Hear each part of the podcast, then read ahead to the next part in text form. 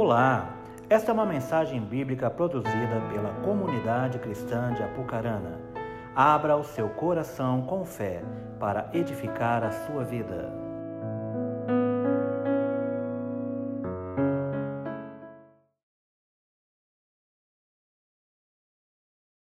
Abra sua Bíblia aí comigo.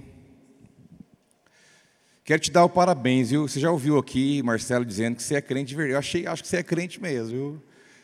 Porque eu vou falar para você, estava uma chuva, né? Quem veio de manhã saiu privilegiado, porque de manhã não estava chovendo, né? Teve um povão veio cedo. Obrigado, minha filha, Deus te abençoe. Obrigado. Já, dá aí, já que você. Obrigado, Deus te abençoe. Porque numa hora dessa, você está em casa, você começa a pensar, né? Fala a verdade. Tem muito que pensa, ah, vou ou não vou. Mas eu vou chegar lá, né? Está chovendo, né?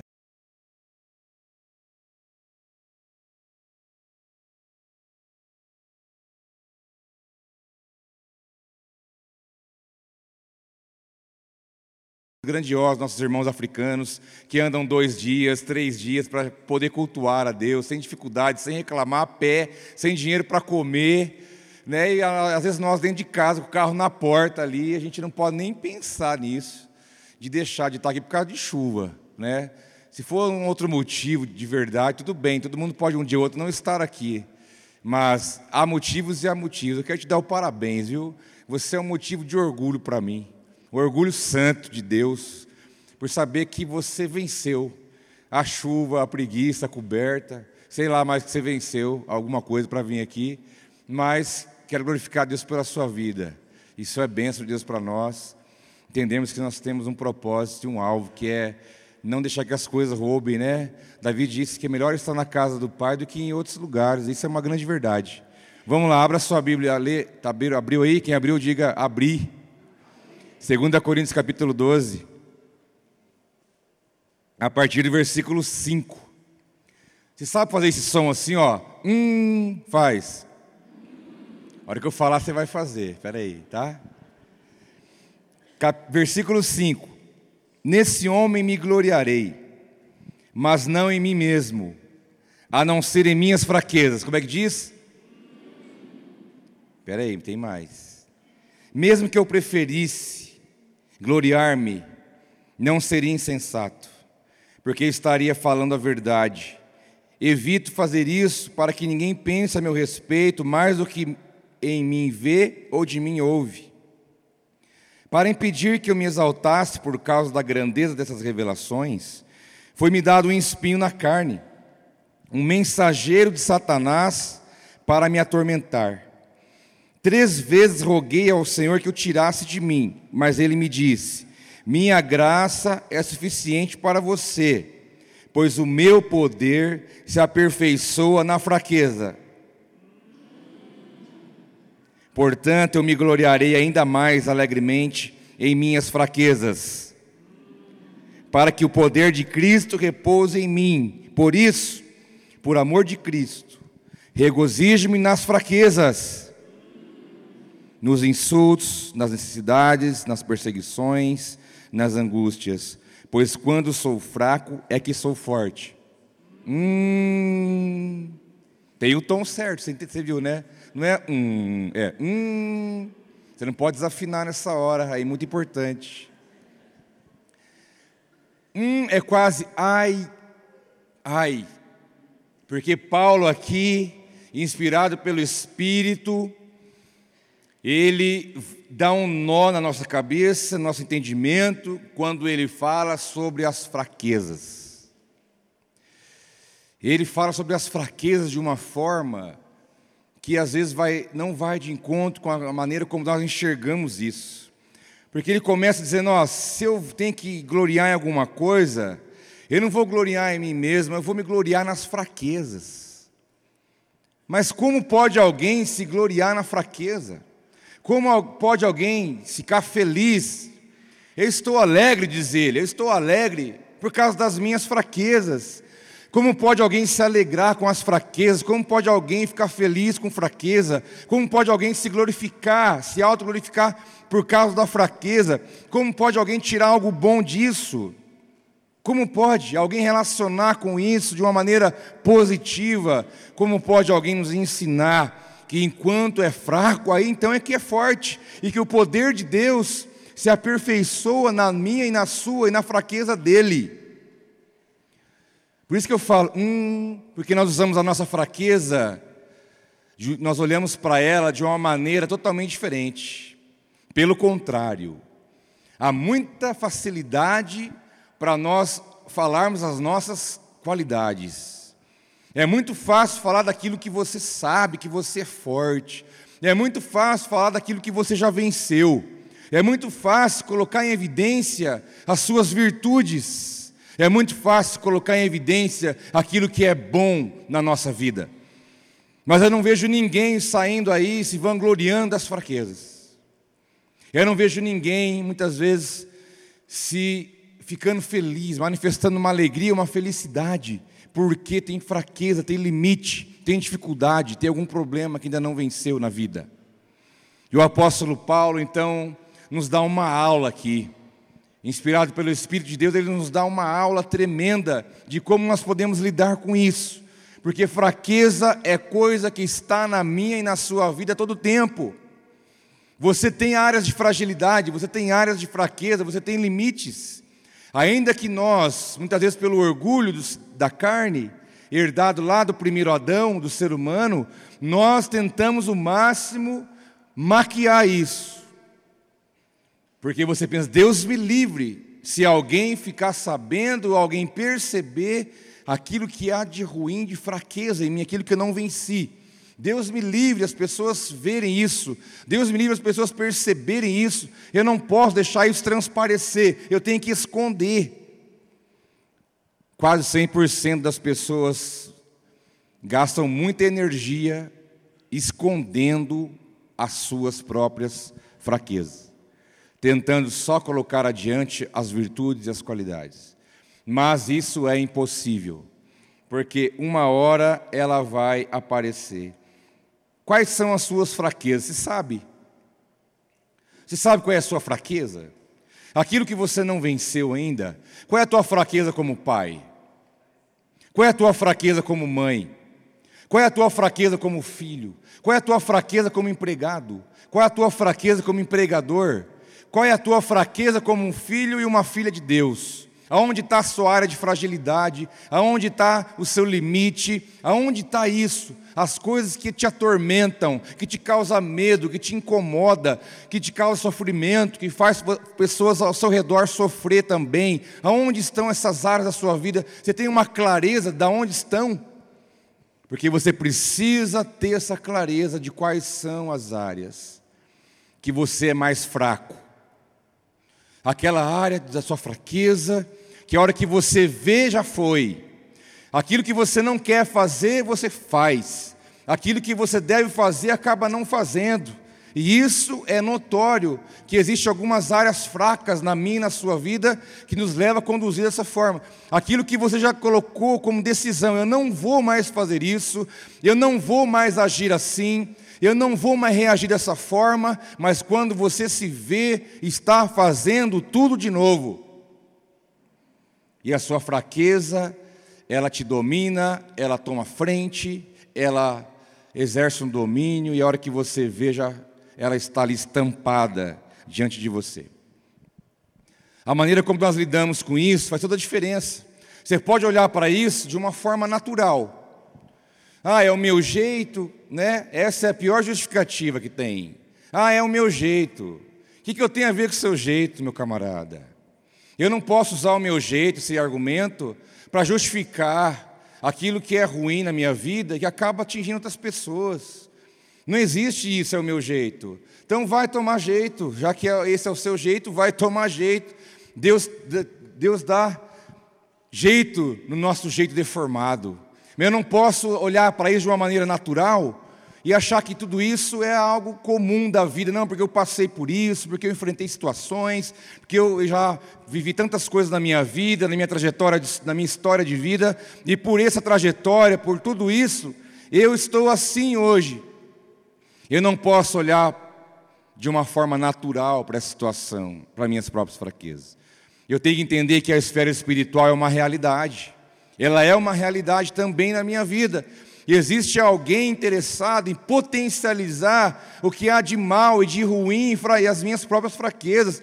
Tem alguém super interessado em que meu lado negativo, problemático, ele apareça muito mais. Tem alguém muito interessado em usar isso contra você.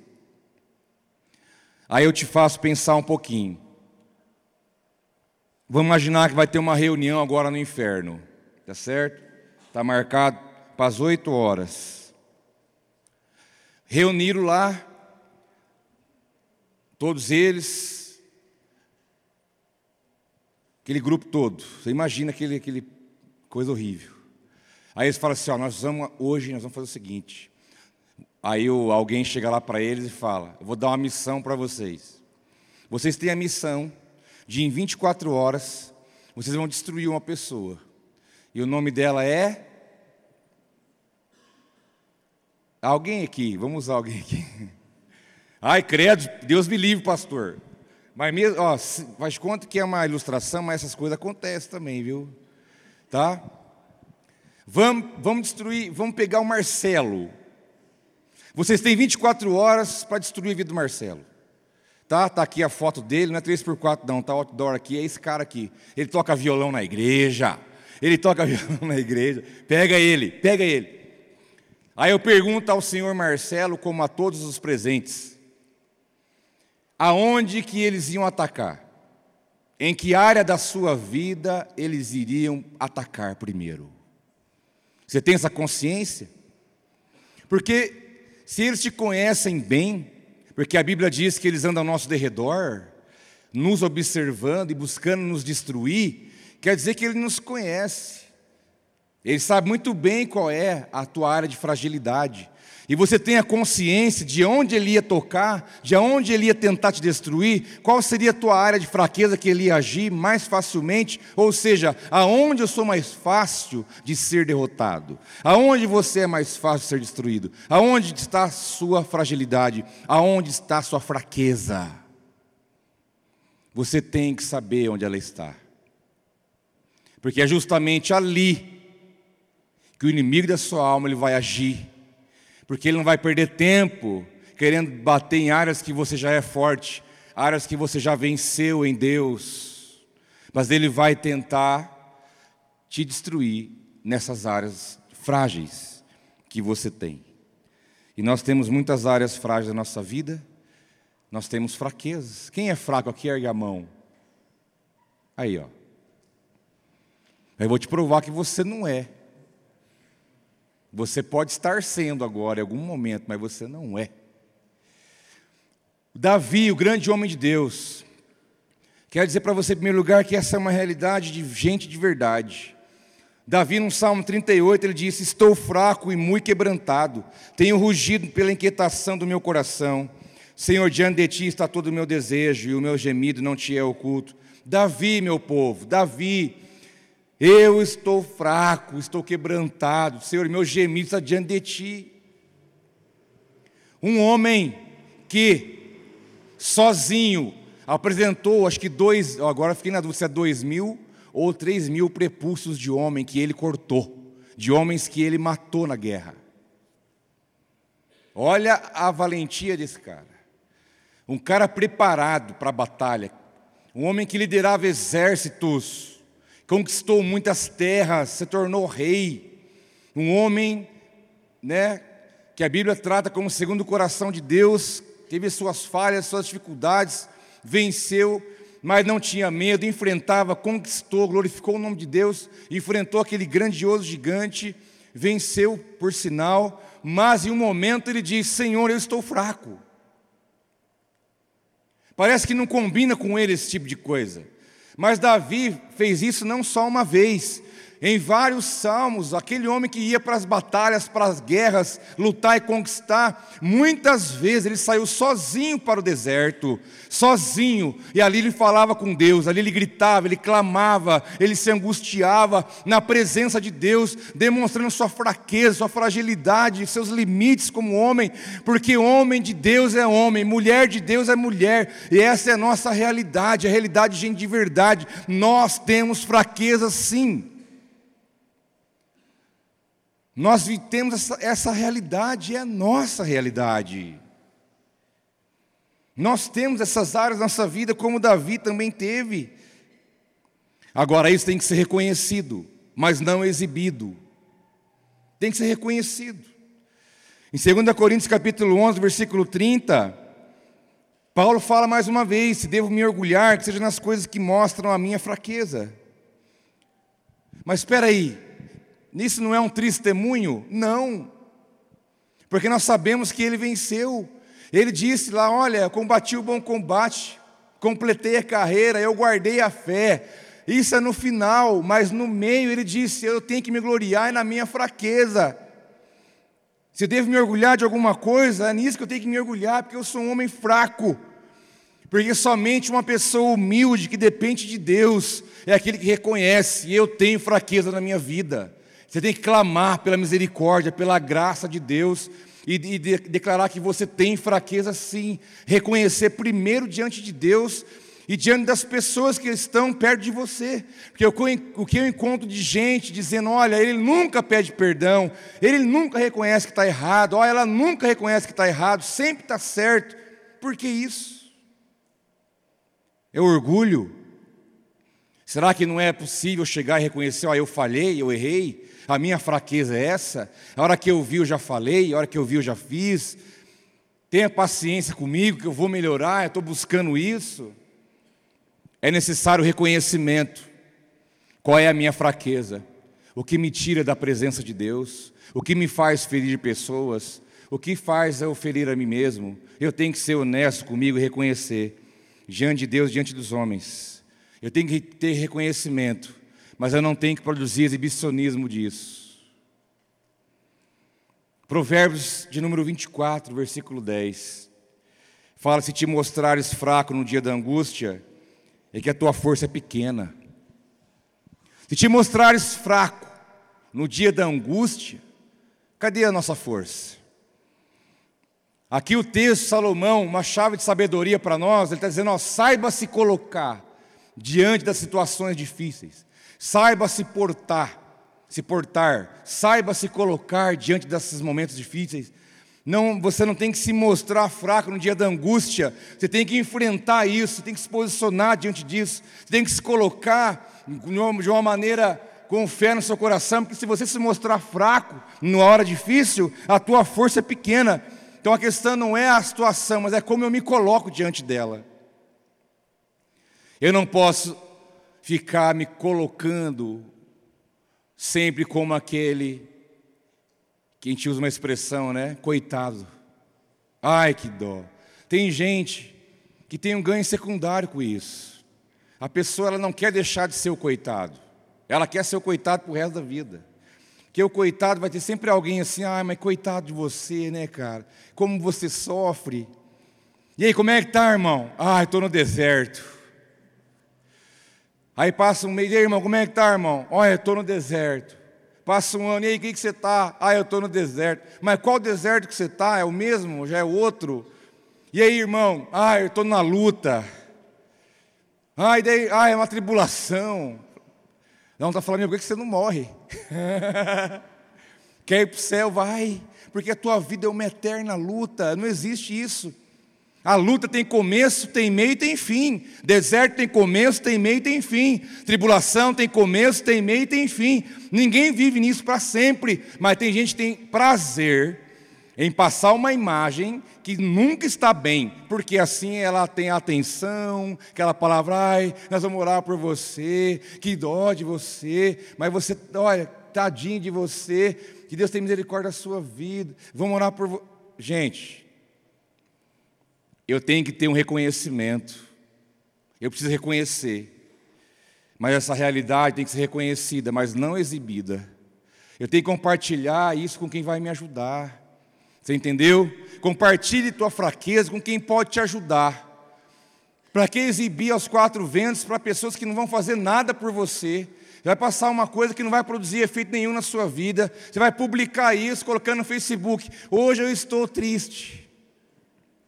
Não, não é isso, é estou, como é que é? Sentindo, me sentindo, sei lá. Eu nunca me senti nada no Facebook, então eu não sei quais são as opções que tem lá. Tem feliz lá, preocupado, tem nervoso, tem boleto pagar amanhã? Não, não tem também. Estou é, sei lá, você sabe, você que já colocou isso lá, né? estou me sentindo arrasado, estou para baixo. Aí, mais do que depressa, já vê os comentários. Você começa a ver as, as, as linhas pulando. O que, que foi? O que, que você tem? Né? O que aconteceu? Aí vem os psicólogos que se formaram por correspondência. Não, porque se você pegar, né, porque eu ouvi uma palestra de coaching no YouTube, e se você pegar e tal, aí já vem aquele que é pessimista. Não, a vida é isso mesmo, nós temos que sofrer. Aí vem, sabe, vem de tudo ali, vem de tudo ali, né? Porque alguém colocou, estou desse jeito. Estou publicando para o Brasil e para o mundo. Mas ninguém te perguntou para essa pessoa, viu? Quanto você está precisando? Dá conta, eu vou depositar para você. Quanto você precisa aí? Quanto que é o dinheiro aí? Quanto que é? Vou mandar. Dá conta aí, vou depositar. Não tem. Porque aquilo ali é terra de ninguém. Pode até aparecer alguém bem intencionado. Mas olha, eu vou dizer para você, você tem que reconhecer sua fraqueza, mas você tem que deixar isso exposto para quem pode te ajudar de verdade.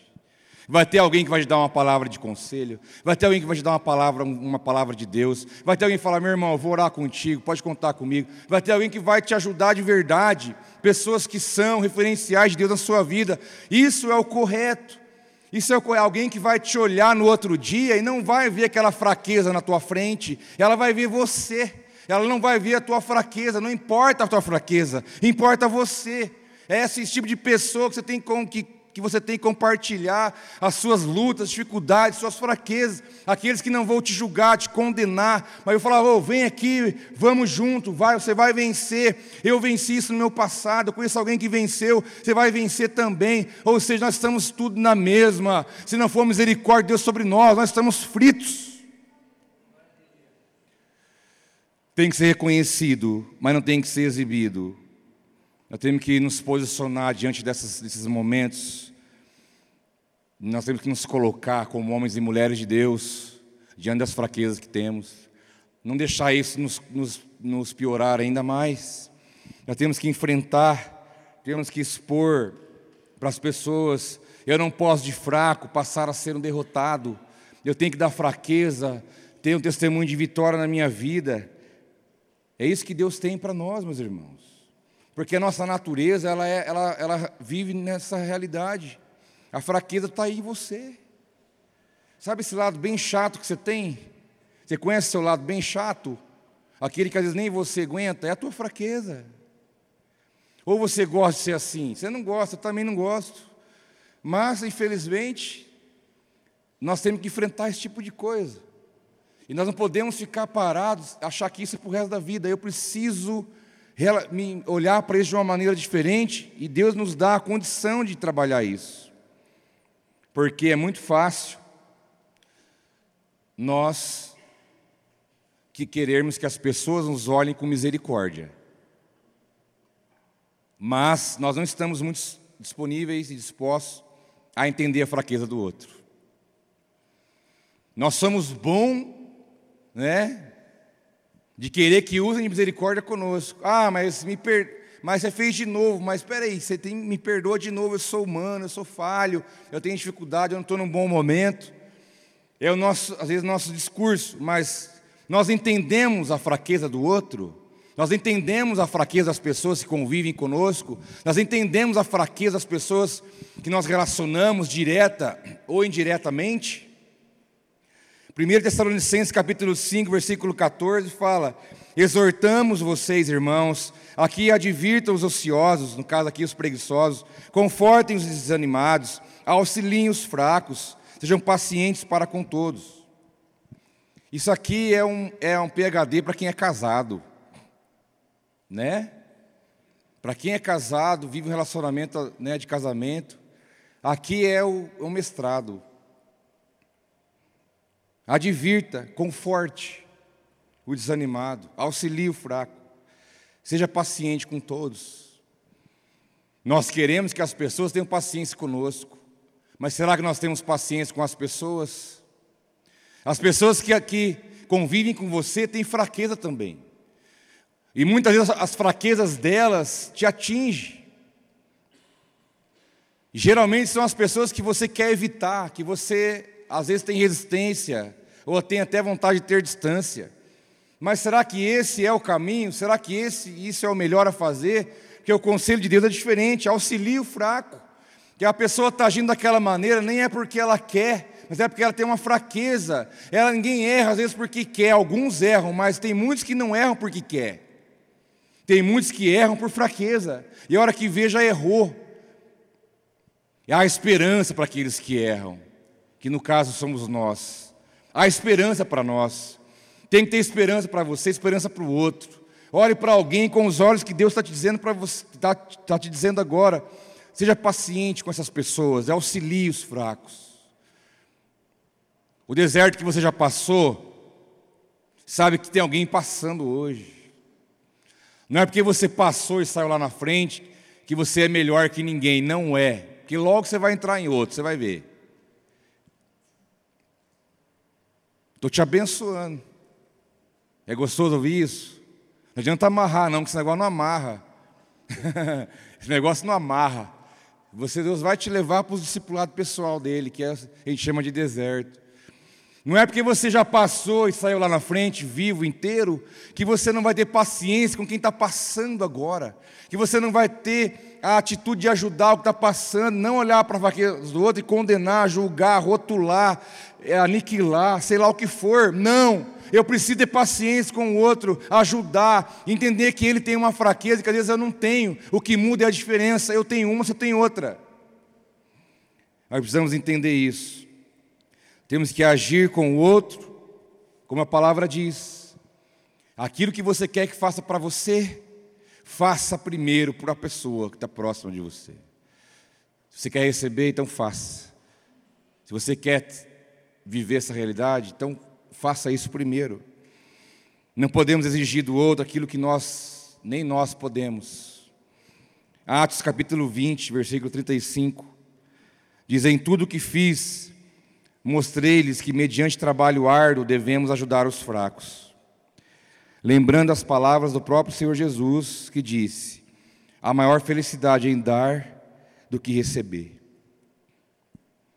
A igreja primitiva, Atos, vivendo essa realidade de ajudar, de estender a mão. Trabalho árduo aqui diz que é ajudar os fracos, que é estender as mãos para eles, porque é melhor você dar do que receber. É melhor estar na condição de ajudante do que ajudado. Se você pode ajudar, ajude. É privilégio para você, que é melhor dar do que receber. Porque hoje você ajuda e amanhã você é ajudado. Porque aquele que anda com o nariz empinado, ele quebra a cara. E geralmente ele vai precisar daquele que ele sempre desdenhou. E Deus faz isso acontecer.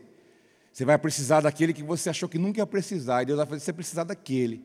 Só precisa largar a mão de ser bobo. E entender que todos nós precisamos disso. Ninguém é autossuficiente. Você briga com a tua mulher, Lá, daqui a pouco você vai, oh, onde está aquela meia? Você não vive sem essa mulher, rapaz. Você olha a gaveta, você não acha nada, ela vai lá e pega na primeira. Porque você não vive, você precisa. A mulher está meio ranzinza com o cara. Ah, você vai passar lá, você não pega o negócio para mim? O ET ficou aí? Dá aquela, né, aquela daquela faísca e tal, ah, também eu vou sair. Você não passa na farmácia e pega um negócio para mim? Irmãos, nós precisamos uns dos outros. Sejamos humildes. Temos que ser humildes de verdade. Humildade não tem nada a ver com pobreza, não, viu? Nós temos aquele costume, a pessoa mora lá no ranchinho, ah, que humilde, vai ver se é humilde. Ele é mais orgulhoso do que um que mora lá em Barueri, em Alphaville. Não está ligado a isso, está ligado à disposição de coração. Nós precisamos relacionar, ajudar o outro, amanhã você é ajudado, e a vida é assim, essa é a vida, essa é a realidade.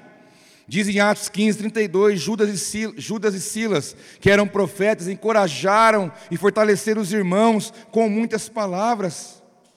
Se você encontrar alguém cabisbaixo, ministra a ele uma palavra de fé, porque amanhã você vai precisar ouvir uma palavra de fé também para te levantar, que o que nos levanta é a palavra de Deus, é a presença de Deus que está na vida do irmão.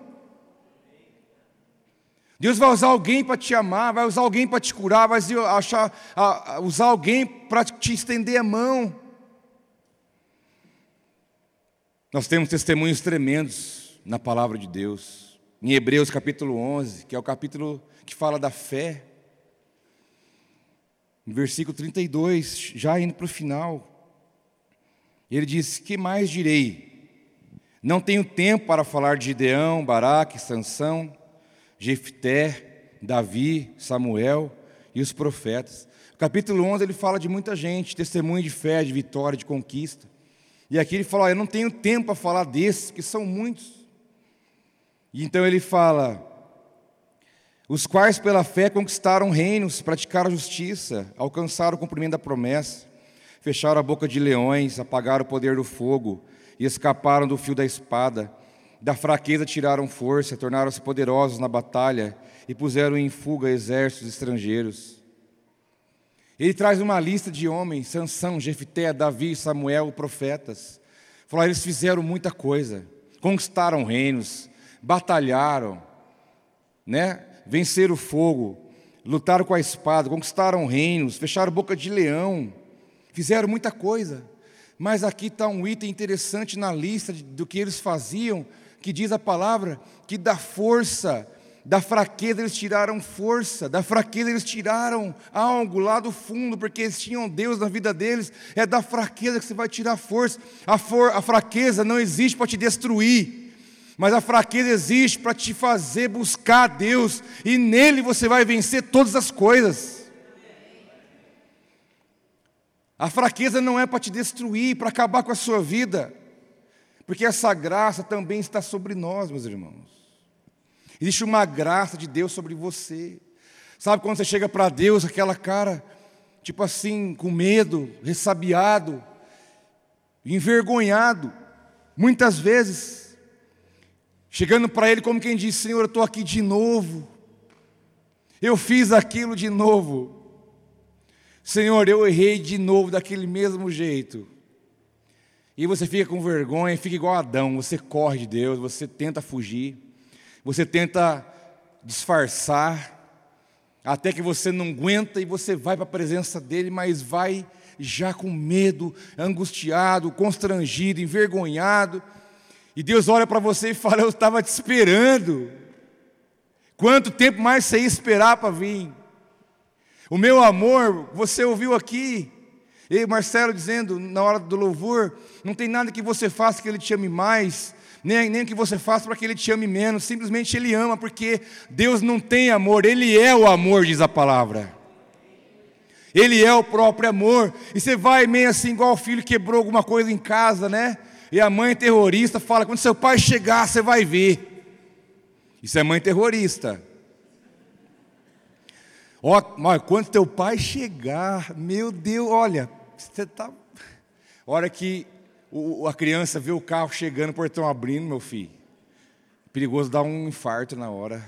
Isso é coisa de mãe terrorista. Aí a mãe, agora você tem que fazer alguma coisa. o filho com medo, porque errei de novo. Para Deus não tem de novo.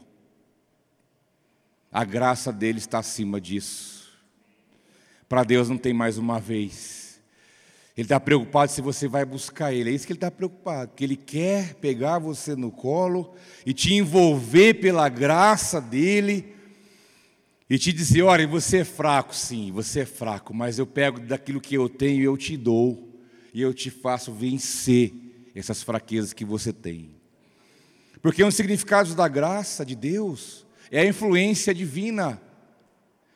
A graça tem muitos significados na palavra, é uma palavra muito abrangente, muito rica. A graça, que muitos definem como uma maneira simples, como favor imerecido mas ela é muito mais além. E um dos significados é a graça, é a influência divina, é a influência de Deus na vida do homem. É quando o homem está andando igual um trator nas suas fraquezas, e Deus vai com a sua graça, o envolve, traz de volta, fala: é por aqui que eu quero que você ande, é por amor, é por misericórdia, e essa graça está sobre nós. O Espírito Santo te envolve, porque ele assiste às suas fraquezas. Romanos 8, 26 diz: da mesma forma, o Espírito nos ajuda em nossa fraqueza, pois não sabemos como orar, mas o Espírito, o próprio Espírito intercede por nós com gemidos inexprimíveis. O Espírito de Deus, diz a palavra, ele ajuda você nas suas fraquezas. Isso ninguém explica. Não tem ciência que explica isso. Porque no Senhor nós podemos, no Senhor nós temos condição. Essa influência gera capacidade de você poder lidar com isso sem que isso te destrua. Essa influência de Deus, que é a graça que vem sobre você, ela te capacita, ela te condiciona para você realizar, para você poder andar, caminhar de uma maneira diferente. Não é porque você não é um pensamento positivo, não é apenas uma intuição, não é apenas uma decisão, mas é uma influência de Deus na sua vida, no teu espírito, que vai atingir a tua alma, teu corpo e vai produzir uma vida diferente. E isso não é para mim, é para a sua glória. Por isso que Paulo diz: se eu tenho que me gloriar, eu vou gloriar na minha fraqueza, porque é ali que Deus trabalha na minha vida. Paulo sabe do que está falando, ele sabe muito bem. Ele sabe muito bem o que ele está dizendo aqui. E essa graça nos envolve. Em 2 Coríntios 13, 9, diz: Ficamos alegres sempre que estamos fracos, e vocês estão fortes. Nossa oração é que vocês sejam aperfeiçoados. Tua fraqueza é a sua escola. Deixe Deus trabalhar na sua vida. Para de olhar a fraqueza do outro, olha a sua. Já falei esse dia, cuide da sua vida. E vou falar de novo, cuide da sua vida. Para de olhar a fraqueza do outro, olha a sua, porque é ali que você tem que prestar atenção. É ali que você tem que, que, que concentrar e ter uma clareza, que diz a palavra, a minha oração é que vocês sejam aperfeiçoados. Fiquem alegres, diz a palavra. Como é que pode alguém ficar alegre se está fraco? Diz, fica alegre que você está fraco, porque você está forte. E a minha oração diz a palavra que você, que você seja aperfeiçoado. Você vai passar por isso e você vai ficar mais experiente, mais maduro, mais perfeito diante de Deus, porque isso é um processo de Deus na minha e na sua vida. Você está passando por coisas hoje, eu sei disso. E isso cobra de você uma força, uma, uma, condição que às vezes você não tem ainda, mas fica tranquilo. E isso é para você ser aperfeiçoado. Deus está trabalhando na sua vida para melhorar, fazer de você uma versão ainda melhor daquilo que você é até hoje. Seja aperfeiçoado, seja melhorado. Deixa Deus fazer. Reconheça. Deixa Ele trabalhar na sua vida. Porque Ele precisa fazer isso. Porque Ele tem planos comigo e com você. Diz Timóteo, capítulo 4, versículo 17, 2 Timóteo.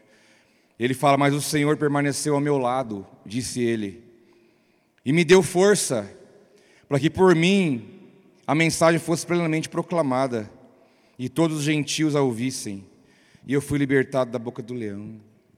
Timóteo, um jovem rapaz, discípulo de Paulo, muito cedo já foi investido em responsabilidade. Mas ele falou: Olha, Deus ele esteve do meu lado. Deus esteve do meu lado. Sabe de uma coisa? Às vezes você duvida que Deus está do seu lado. Vai, chega a pensar, a passar pela sua mente, de que você está passando por alguma coisa sozinho. Chega a passar pela sua mente que você está deixado, esquecido, que Deus falou, vai, luta sozinho, se vira. Você chega a pensar e chega a sentir, porque o, o maligno trabalha para pegar a tua fraqueza e te destruir. Mas quando nós vemos um, um testemunho como esse, nós podemos entender que Deus está assim do nosso lado. Ele está do seu lado. Não há por que temer, não há por que desesperar, porque Ele está do seu lado, como Ele esteve do lado de Timóteo. Deus esteve do meu lado, permaneceu ao meu lado e me deu força.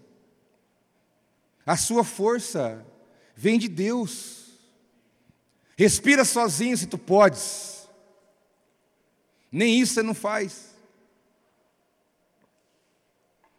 Nem isso nós fazemos. Deus nos dá a graça e o sopro da vida. Nós respiramos enquanto Ele nos dá a vida. Mas nem isso que aparentemente é o menor esforço, nem isso somos capazes de fazer, se a graça de Deus não estiver sobre nós. Ele está do seu lado, meu irmão. Ele está do seu lado, minha irmã, para te dar força. Timóteo falou: Ele me dá força, e pela força que Ele me dá, eu prego a palavra, a mensagem aos gentios, para que eles ouçam a palavra da verdade. Timóteo está dizendo: Olha, a minha fraqueza não foi motivo para eu deixar de fazer o que Deus tem para eu fazer. A minha fraqueza não está sendo um empecilho na minha vida, a minha fraqueza não está impedindo o propósito de Deus, porque eu posso pegar a minha fraqueza e falar: Ó oh, Deus, eu não vou fazer a tua vontade porque eu tenho medo. Ó oh, Deus, eu não vou porque eu tenho preguiça. Eu não vou porque eu estou preocupado com outras coisas. Eu não vou porque eu tentei uma vez e deu errado. Eu não vou porque eu não sei. Eu não vou porque eu não sei o que. Eu coloco a minha fraqueza diante de Deus para dizer não para a vontade dele para a minha vida, como se isso fosse convencer Deus de alguma coisa, mas não convence. Porque Timóteo nos coloca numa situação difícil. Que se ele fez e conseguiu, ele é a base para que nós também possamos fazer. A tua fraqueza, põe na tua cabeça. A tua fraqueza, o teu limite, tuas fragilidades, não podem impedir o plano que Deus tem na tua vida. Não pode impedir o propósito que Ele tem para você. Tua fraqueza não pode colocar a perder o teu chamado de ser uma bênção, de ser um proclamador do Senhor, de, de, de ajudar na obra, de contribuir com o reino de Deus. Porque Timóteo é o cara que tirou 10, enquanto nós todos tiramos zero. Aí nós chegamos, professor, reunimos a turma, pegamos o líder da turma, o monitor, aquele que se acha, falou: ó, vamos pedir uma outra prova, que todo mundo foi mal. Ah, é verdade, ele vai ter que dar, que todo mundo vai reprovar. Então faz o seguinte: em vez de todo mundo reclamar para ele, vai um só em nome de todos. Então, beleza, pode deixar comigo. O professor chegou. Professor, estou aqui em nome da turma.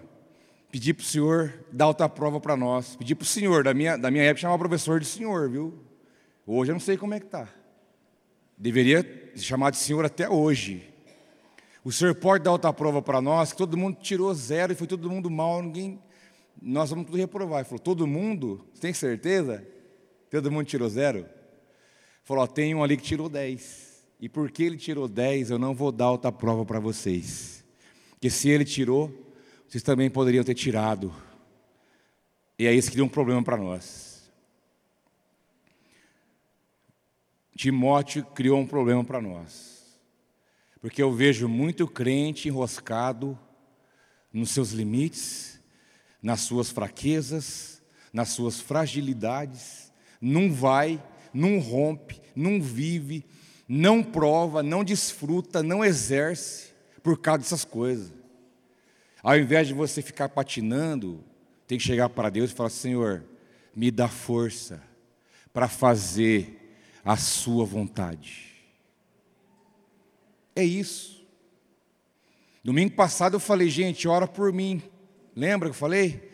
Que até segunda-feira à noite tem que dar uma resposta. Agradeço as orações de vocês. Na segunda cedo já desenrolou. Porque eu cheguei para Deus e falei: Deus, eu não quero ir para Uganda, eu não quero ir para o Quênia, eu não quero ir até a fronteira do Sudão. Porque vai que esses caras dão uma doideira, eles metem bala na gente lá. Né? A gente pensa em tudo. É muito longe, é muito, é muito mais longe do que onde a gente vai. é muito mais longe. Da onde a gente vai até Moçambique, dá mais seis, dá mais quase umas dez horas além. Falei, Senhor, eu não quero. Vou ser sincero com o Senhor. Eu converso com Deus assim, viu, gente? Falar para o Senhor a verdade, eu não quero. Minha deseja é não ir. Mas daí eu coloquei uma vírgula e continuei a fala. Mas se o Senhor quiser, eu obedeço. Se o Senhor tá, se isso é a tua vontade, eu, vou, eu me submeto a ela. Irmão, na segunda cedo, uma pessoa que nem aqui na cidade não estava, estava em São Paulo, não, não tinha, não estava sabendo de nada. E ela falou: é isso, e isso, e isso, e isso, e isso. Daí eu falei: Kelly, olha isso aqui. Na hora. Ela falou: você já entendeu, né? Eu falei: eu entendi. Ela falou: então vai com Deus. A minha fragilidade, a minha fraqueza e a sua não pode impedir os propósitos de Deus. Seja aqui na igreja, seja na sua casa, seja em qualquer lugar do mundo, para Deus não tem fronteira, né? Nós temos que entender que Ele do nosso lado, Ele nos dá força para realizar e fazer qualquer coisa que Ele tem colocado nas nossas mãos, seja qual for, porque Ele é presente, Ele nos fortalece, Ele permanece do nosso lado. E eu encerro com o versículo de 1 Pedro, capítulo 5, versículo 10. O Deus de toda a graça, que os chamou para a sua glória eterna em Cristo Jesus, depois de terem sofrido durante pouco tempo, os restaurará, os confirmará, lhes dará forças e os porá sobre firmes alicerces. Tem um crente para dar uma glória a Deus aí? Ele pega você pela graça, meu filho. Ele te chamou para a glória dele. Ele diz: Eu te coloco de pé, eu te confirmo, eu te restauro, e coloco você de pé num firme fundamento. É isso que ele faz com a gente. Agora eu quero orar por você. Orar com você também, não só por você, mas com você. Vamos ficar em pé juntos. Eu quero terminar isso com você, esse momento, você de pé, diante de Deus e em pé, com todas as suas imperfeições, com todos os seus, seus limites. Você pode pensar, pastor, mas já orei, já fiz cada coisa. Falar para você uma coisa, ó, larga isso para lá. Zera. Já pediu perdão, começa daí para frente. Deus é um Deus de graça e misericórdia. Deus é um Deus de recomeço, vocês sabem disso. Não fique não fique preso nisso aí não.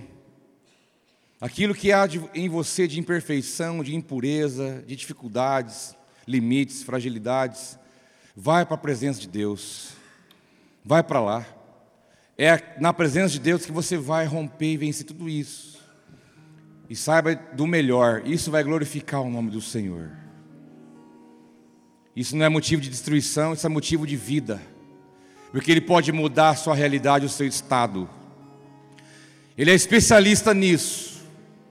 Então eu quero que você agora, vou dar alguns minutinhos para você, para que o Espírito Santo traga à tona todas as suas fraquezas diante de você, porque você vai fazer algo com elas hoje.